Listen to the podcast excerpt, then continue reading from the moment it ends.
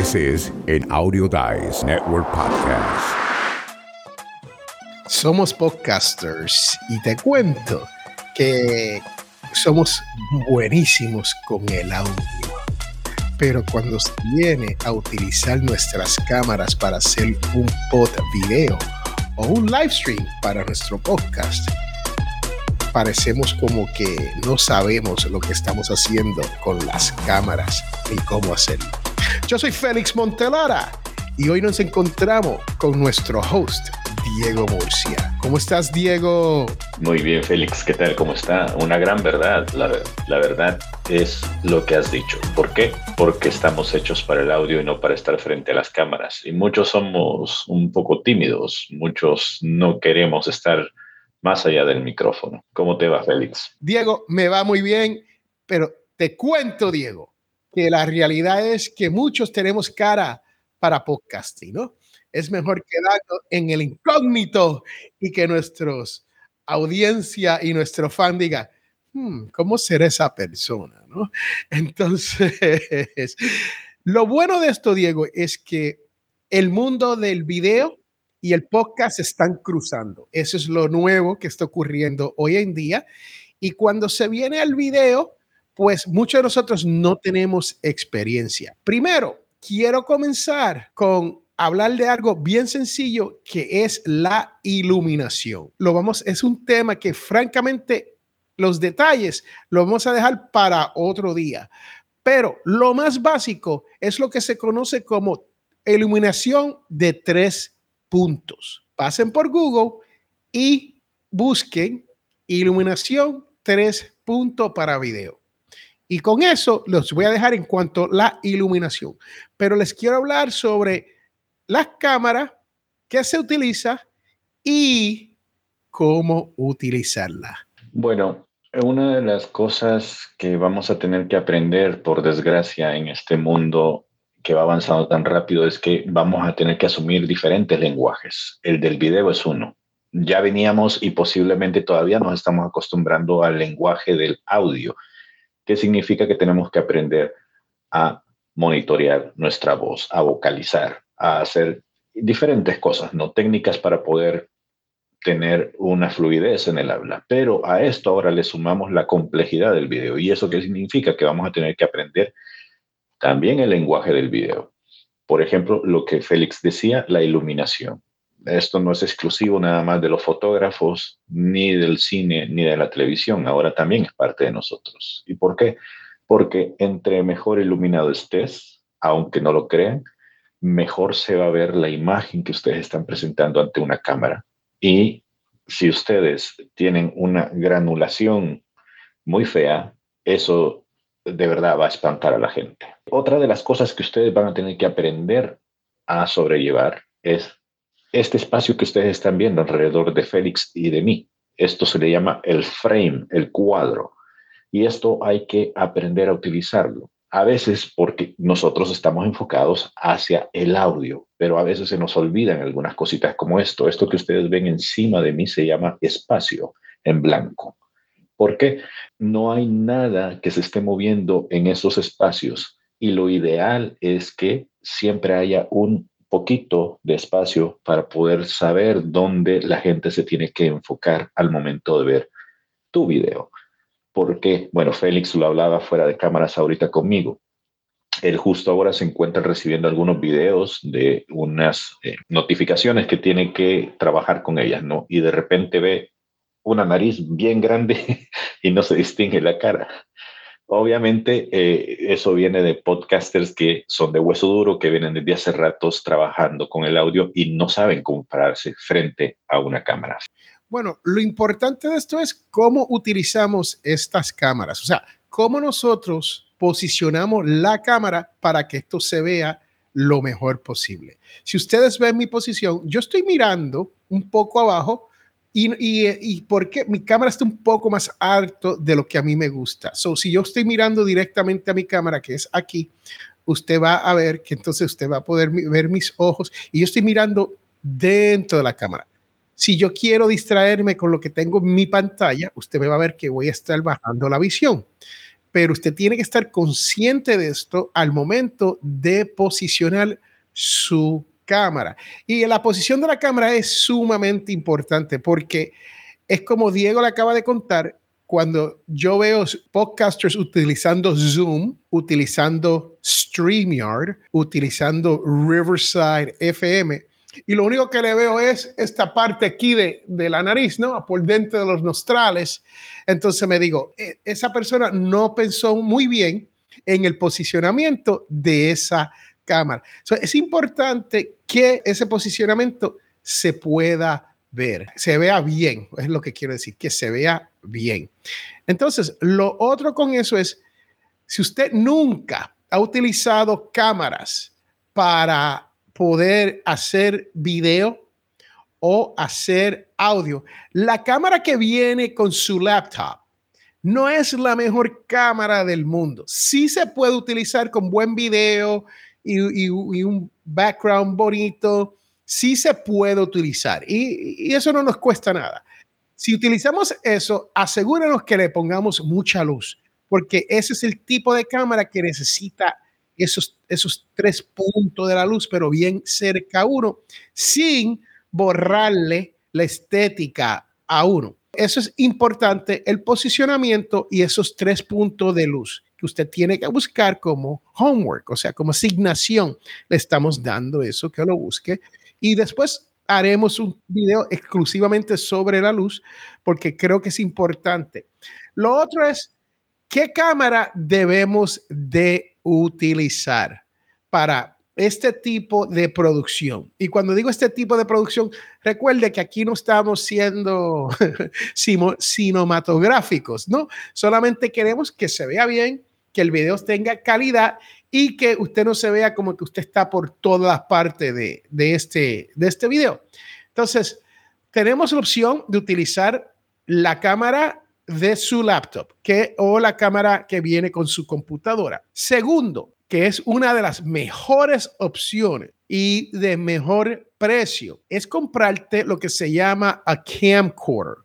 Diego, ¿qué es un camcorder en español? Bueno, básicamente es una videograbadora de estas que sirven para hacer videos, están dedicadas exclusivamente para hacer videos caseros o un poquitín semiprofesionales también. Por lo general se suelen sostener con una mano, ya las habrán visto por ahí, algún tío que anda por ahí tomando fotografías para guardar momentos para el recuerdo. Pero en los últimos años también se ha estado dando una situación y es que la gente está tendiendo a utilizar sus cámaras de fotografía para poder hacer este tipo de tomas. Estas eh, cámaras fotográficas que se llaman DSLR o DSLR, que tienen esta capacidad de grabar también fotografías al mismo tiempo que graban videos. Y muchas de estas cámaras graban en muy buena calidad. De hecho, creo que Félix, eh, ahorita los voy a compartir con él, creo que Félix tiene una cámara o varias cámaras de este tipo, una combinación entre las Handycam y las cámaras DSLR que él utiliza para grabar algunas de sus cosas. Una de las mejores cámaras que hay por ahí, que son, ya tienen su poquedad, esta la tengo montada en un, en un stand para poder grabar. Si ustedes ven aquí, déjenme ver si se lo puedo enseñar. Esta es una cámara, una camcorder y es la que, la que usaría su papá o su mamá, pero esta cámara trabaja muy bien, cuesta por debajo de 200 dólares y lo importante es que se puede, se puede atachar HDMI. Y hablamos de eso en un minuto, pero este es el tipo de cámara que nosotros utilizamos aquí en los estudios de Audio Dice Network, Audio Dice Network para grabar la mayoría de nuestros programas. Entonces, Diego, dame un segundo que voy a buscar la otra cámara de DSLR para que vean lo que es una DSLR. Pero esto solamente se necesita, es el cable HDMI más el cable de power. Si no quiere confiar en la batería, ahora vas a necesitar un interfaz y de, de eso le voy a hablar en un segundo. Adelante. En lo que Félix vuelve, yo les voy a comentar, por ejemplo, que también existen estas otras que son las opciones que yo prefiero. ¿Por qué? Porque son móviles, son fáciles de llevar a cualquier lugar y se conectan mediante un USB. Hasta ahora, estas cámaras están a muy buen precio y la calidad que ofrecen son bastante buenos. Entonces, eh, son una gran opción. En comparación a las cámaras que eh, Félix estaba mostrando, estas son muchísimo más baratas, porque eso sí, hay que decirlo, Félix, la cámara que tú estabas mostrando vale un par de cientos de dólares, mientras que esta que yo tengo, que es una Logic 920J, eh, esto en realidad no cuesta más de 50 dólares. Y Diego, esa cámara que estás enseñando, esa es otra opción que le vamos a llegar, ¿no? E, esa cámara es USB y ese USB se conecta directo a su computadora y no necesitas ningún interfaz cuando se viene a eso, ¿no? No se necesita nada más para eso. Entonces, e, esa es la USB, ¿no? Tenemos, esas son las opciones. La cámara de su computadora, la cámara que usted puede comprar aparte USB. Esa la recomendamos. Lo que sí nos recomendamos es que utilices el audio de esa cámara. La mayoría de esas cámaras traen su propio audio, su propio micrófono y no se escucha muy bien. Entonces, tenemos la camcorder, que fue lo que le demostré anteriormente, y ahora le voy a demostrar el DSLR, que es esta que está aquí. Y esta es una cámara que usted puede comprar por aquí se puede gastar entre mínimo 400, 600, 700 dólares o mucho, hasta miles de dólares en este tipo de cámara. ¿Ok? esta, es una, esta es una versión vieja, esta EOS T3, ya creo que van por 6 o 7, T6 o 7, no sé exactamente cómo. Pero son cámaras de casi mil dólares y trabajan muy bien.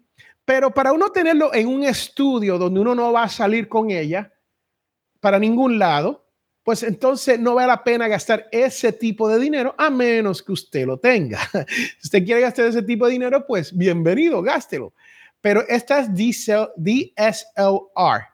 Otra cosa que tienen estas cámaras es que los lentes son bien caros, carísimos. Carísimo, carísimo.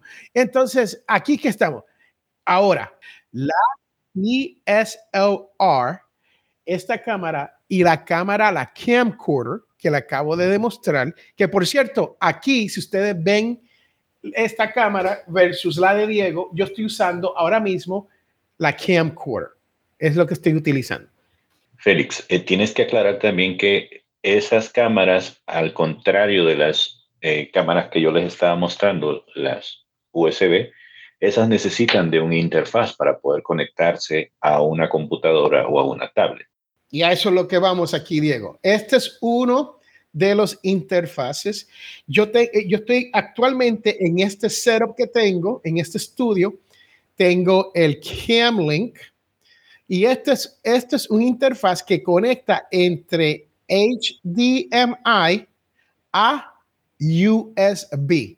O sea, usted conecta el cable que sale de la cámara a este aparato y de este aparato lo conecta, esa parte dura, aluminio, esa parte la conecta directo a USB. Entonces, el aparato te va a hacer la conversión de la señal para que puedas utilizarla con tu, con tu computadora.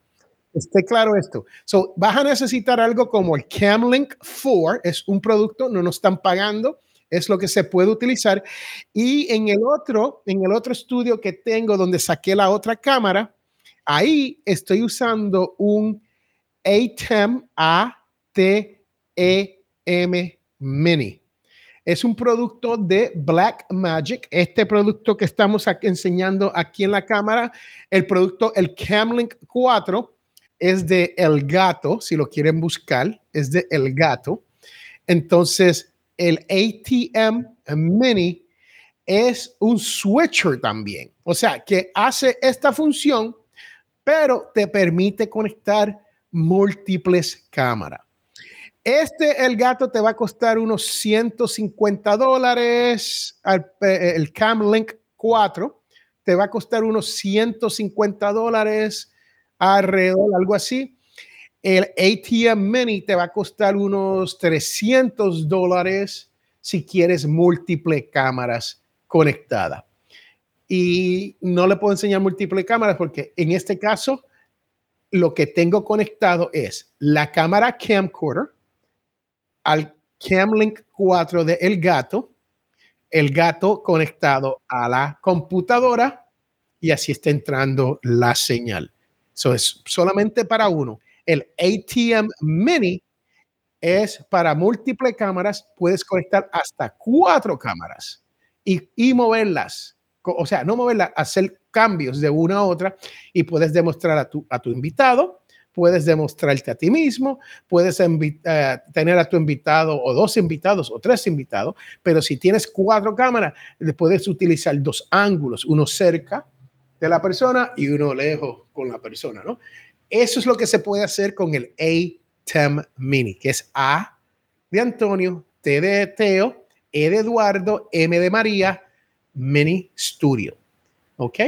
So, con eso que estemos claros. Es importante señalar que el hecho de que nosotros tengamos todos estos aparatos no significa que necesariamente ustedes para la producción de su programa, de su emprendimiento, necesitan tener todo esto. Todo depende de qué tipo de necesidad es la que deseen cubrir, porque si ustedes simplemente van a, mm, no sé, convertirse en comunicadores para poder dar un mensaje, no hace falta tener tantos aparatos como los que estamos mostrando. Ahora, si tienen el dinero, si tienen la valentía de meterse a hacer todo esto, porque eso eleva el nivel del juego, eso va a requerir que aprendas a utilizar algunas cosas técnicas para poder tener un setup más profesional, ¿no? Pues hazlo, adelante, no hay que tenerle miedo. Nosotros aprendimos a base de error y ahora les estamos tratando de salvar la tarea, quitándole todos los errores y dándoles el aprendizaje más rápido. Otra cosa que es importante eh, tener en cuenta con este tipo de equipamiento, si ustedes van a armarse fuerte como Félix, que él sí tiene, a él sí le gusta a mí me gusta conducir un bocho y a él le gusta tener una Humvee para que vean las diferencias, ¿no? Ok, van a necesitar tener un espacio que pueda ser controlable, en donde puedan tener cables ordenados, puedan tener una especie de eh, circulación de aire porque todos estos aparatos producen calor y se pueden llegar a calentar. Tienen que tener también algunas cosas de emergencia en caso de que llegue a ocurrir algún siniestro, Dios no lo quiera, pero son cosas que tienen que ir viendo a futuro si van a decidirse ir por este camino. Bueno, con eso yo termino. Diego lo ha puesto muy bien y espero que usted haya aprendido algo de cómo utilizar, número uno, lo más importante es cómo utilizar la cámara. Que usted no esté, mire, que no se le vean los nostrils, que usted esté, que la cámara esté más o menos un poquito más allá de el nivel de sus ojos y que usted pueda mirar a la cámara y decirle, muchas gracias a ti por estar aquí en la Escuela del Podcast. Yo soy Félix Montelara y hemos estado con mi compañero Diego Murcia, un gusto estar aquí una vez más.